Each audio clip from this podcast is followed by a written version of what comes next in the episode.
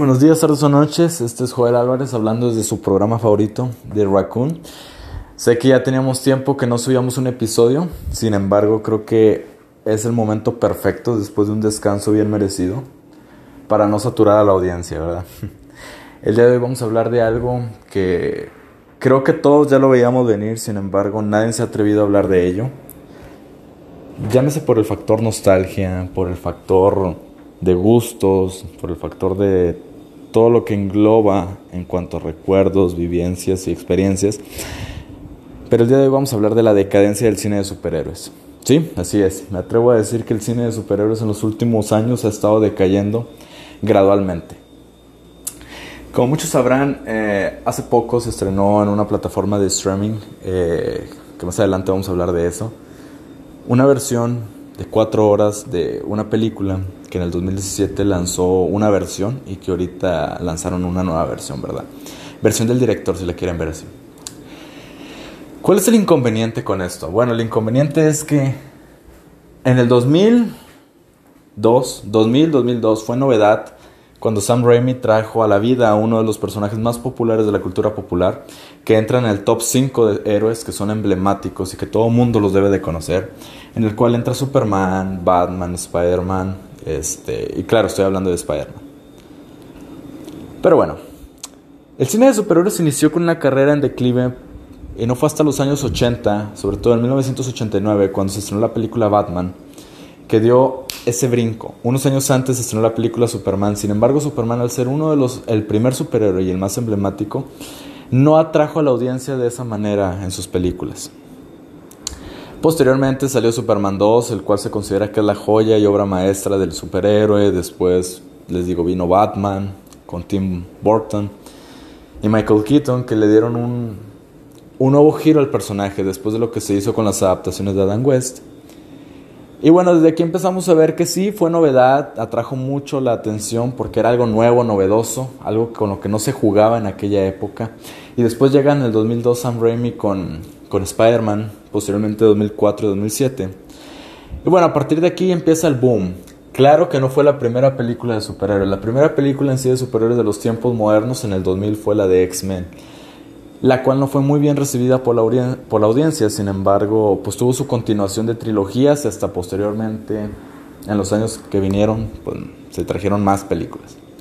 ¿Por qué les estoy dando toda esta información? Bueno, es para que ustedes vayan recordando, chavos, de su generación, este 1995 en adelante, como que ustedes van a estar muy de acuerdo conmigo que vivimos en una época en donde las películas de superhéroes ahorita nos dan amargos sabores de boca, porque vivimos con todos los inicios. En los inicios, por ser eso, pues tuvieron sus resbalones, así como sus buenos momentos. Yo recuerdo todavía en el 2000, 2003, cuando se estrenó la película de Dark Devil, y dos años después se estrenó Electra, o un año después, creo que fue un año después. Pues yo la admiraba junto con la de Punisher y yo decía, wow, qué peliculones, no manches, adaptaron a los superhéroes bien padre. Y luego te pones a leer los cómics y demás y te das cuenta que, que no, no, son lo que uno esperaba.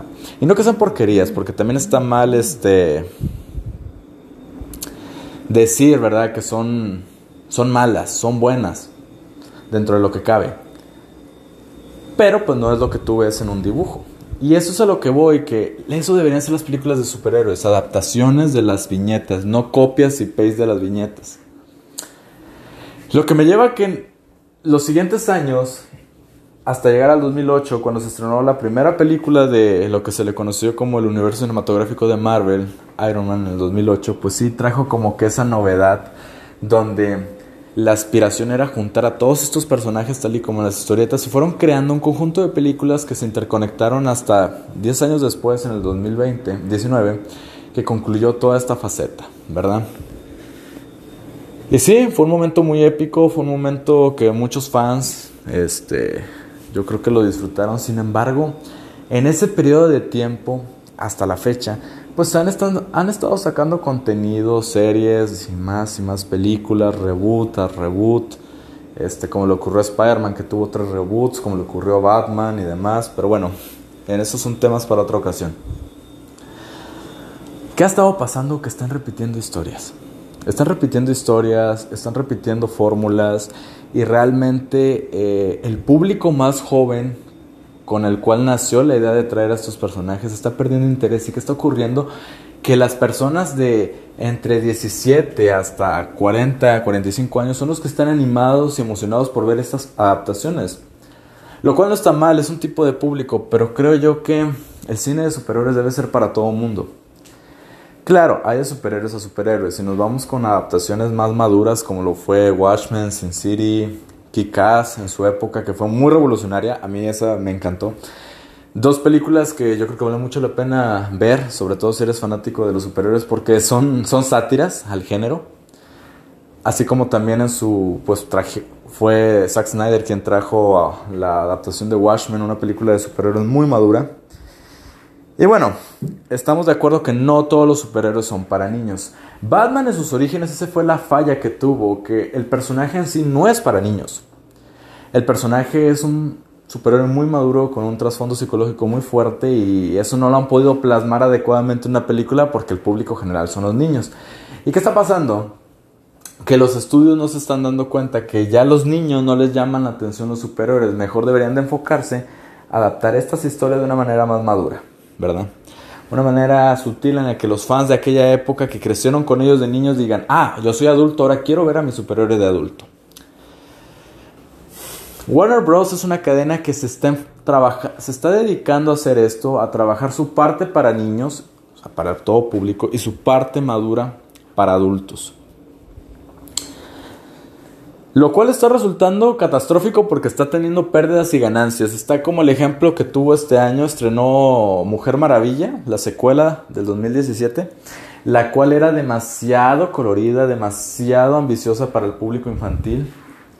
Luego nos vamos a lo que adaptó ahora para su plataforma de streaming, que fue una película de cuatro horas de duración con temáticas sobresalientes, habla de temas como, como la vida en otros, en otros planetas, este, problemas psicológicos de la pérdida, de la superación y demás. Y eso no lo ves en una película de superhéroes. Normalmente tú esperas ver a tu héroe transformando, llevando su camino, teniendo un conflicto y posteriormente la resolución del mismo contra el villano. Muy pocas adaptaciones se, aventuran a hacer finales trágicos o agridulces donde pues el héroe no gane o gane pero le cueste su vida como lo fue Logan del 2017. O también como lo fue las la última adaptación de, de Avengers, donde el principal da su vida. Alerta de spoilers. Pero, ¿qué está pasando? Que están trayendo lo mismo y lo mismo y lo mismo y se están estancando y no están experimentando.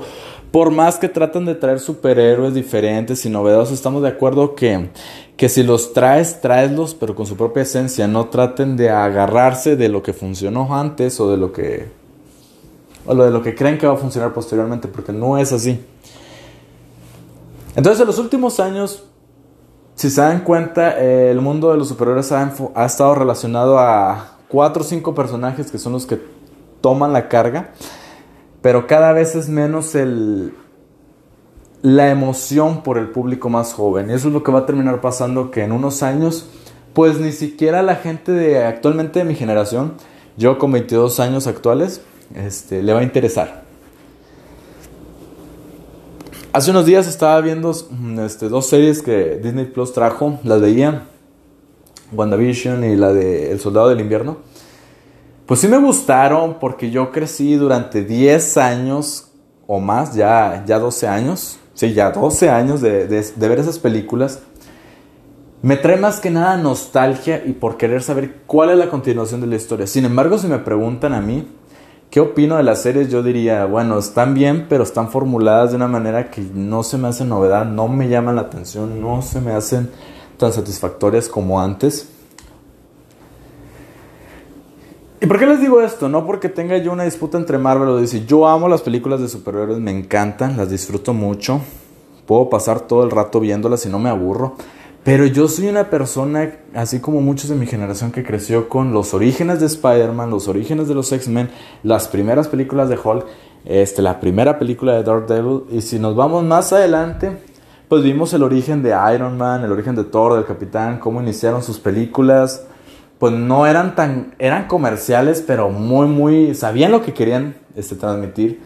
Cómo estas se fueron desarrollando, fueron combinando cosas y conectando cosas. Y ahorita es muy frustrante porque el chiste de ver una película de superhéroes es que la entiendas sin necesidad de estar linkeada a otras. ¿A qué me refiero con esto? Me refiero a que Ahorita para entender una película de superhéroes de Marvel o actual tienes que ver todas las demás. ¿Por qué?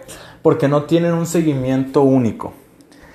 Es muy triste que, que ahorita si yo quiero entender estas series tal cual, pues tengo que echarme como 22 películas antes de... Y a mí eso no se me hace cool. La magia de las películas de superhéroes es que tú llegabas a ver la 1, la 2 o la 3 y pues las entendías perfectamente. Eso es algo que le aplaudo mucho al director Christopher Nolan con su trilogía de, The Dark Knight, de Batman, que fue la versión de Batman más moderna que tenemos hasta la fecha. Y digo moderna porque realmente tomó al personaje y lo hizo como qué hubiera pasado con él si estuviera en la vida real, no tanto caricaturesco. Era que Tú veías la primera parte, la entendías, veías la segunda, la entendías, veías la tercera, claro que la entendías, no necesitabas ver todas de, de, fregazo para entenderla. ¿Por qué? Porque una sí tenía cosas que arrastraba de las siguientes, pero al final del día la historia se entendía. Igualmente con las de Spider-Man es el mismo caso de, de Sam Raimi. Y bueno, ahorita con las la película de cuatro horas de la Liga de la Justicia me impresionó mucho que, que a pesar de que va arrastrando dos cintas anteriores que se supone que la complementan, lo que fue super, la de Superman del 2014 y la de Batman v Superman del 2016, bueno, realmente no se ata a ellas porque al inicio te da una explicación muy sencilla y órale, vámonos, arrancamos. Inclusive no las tienes ni que ver para entender lo demás. Eso me agrada, a mí eso me agrada. Posteriormente tenemos el otro lado de la moneda que es el hacer películas demasiado maduras que no van enfocadas a un público infantil ni inclusive adolescente porque sus tramas son más psicológicas, más reflexivas y cosas que entenderá mejor una persona que ha experimentado la vida. Como lo fue el caso de la película de Joker este, del 2019 y también como lo se dice y se rumora que va a ser la nueva adaptación de Batman del 2022. ¿Y por qué están haciendo esto? Porque realmente se están acabando las ideas, se están terminando las ideas. Un cómic nunca va a ser lo mismo a una adaptación. ¿Se pueden acercar mucho? Sí. Pueden tomar la esencia de las mismas, sí, pero si tratan de recrearlo visto en una viñeta, no van a dar gusto. Y luego aquí entra el factor de los fans tóxicos que se enojan que porque ven las adaptaciones y no les gustan, no es lo que yo pedí, no es como sucede en el cómic. Bueno, es que no tiene que ocurrir como sucede en el cómic. Estás viendo una adaptación, no una cinta sacada del cómic. Si quieres ver eso, ponte a ver una caricatura. Es más, eh, sería más factible que lo lograran así como lo fue la película de Spider-Man de Into the Spider-Verse del 2020, del 2019, perdón. Igual una adaptación tremenda que que a todo mundo le encantó porque ah, es como ver el cómic. Sí, exacto, es como ver un cómic porque es una caricatura, no es una live action.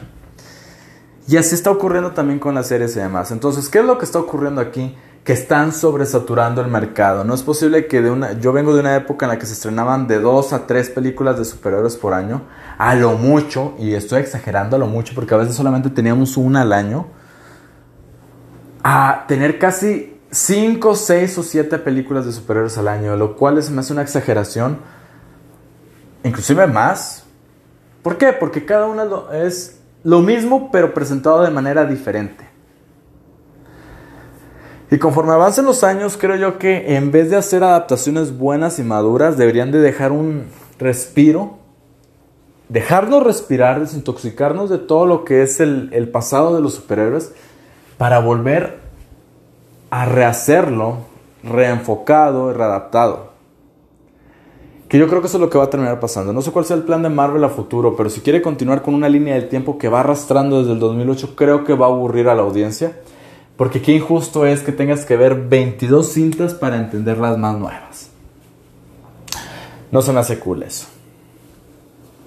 En cambio, a la otra franquicia DC, pues bueno, yo creo que si está haciendo películas individuales y, como quien dice oscuras y maduras, pues ok, sigan por esa línea, pero no traten de copiar lo que hizo Marvel al combinar, porque al final del día eso va a cansar al espectador y no le va a gustar.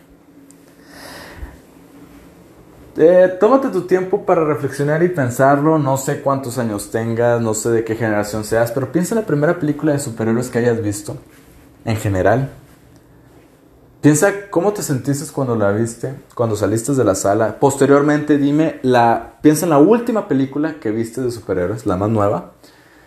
Y si es la misma emoción, es nostalgia o simplemente estás cumpliendo con el factor de decir, ah, ya la vi, para entender a lo demás. Es algo interesante que deberías de ponerte a reflexionar. Y,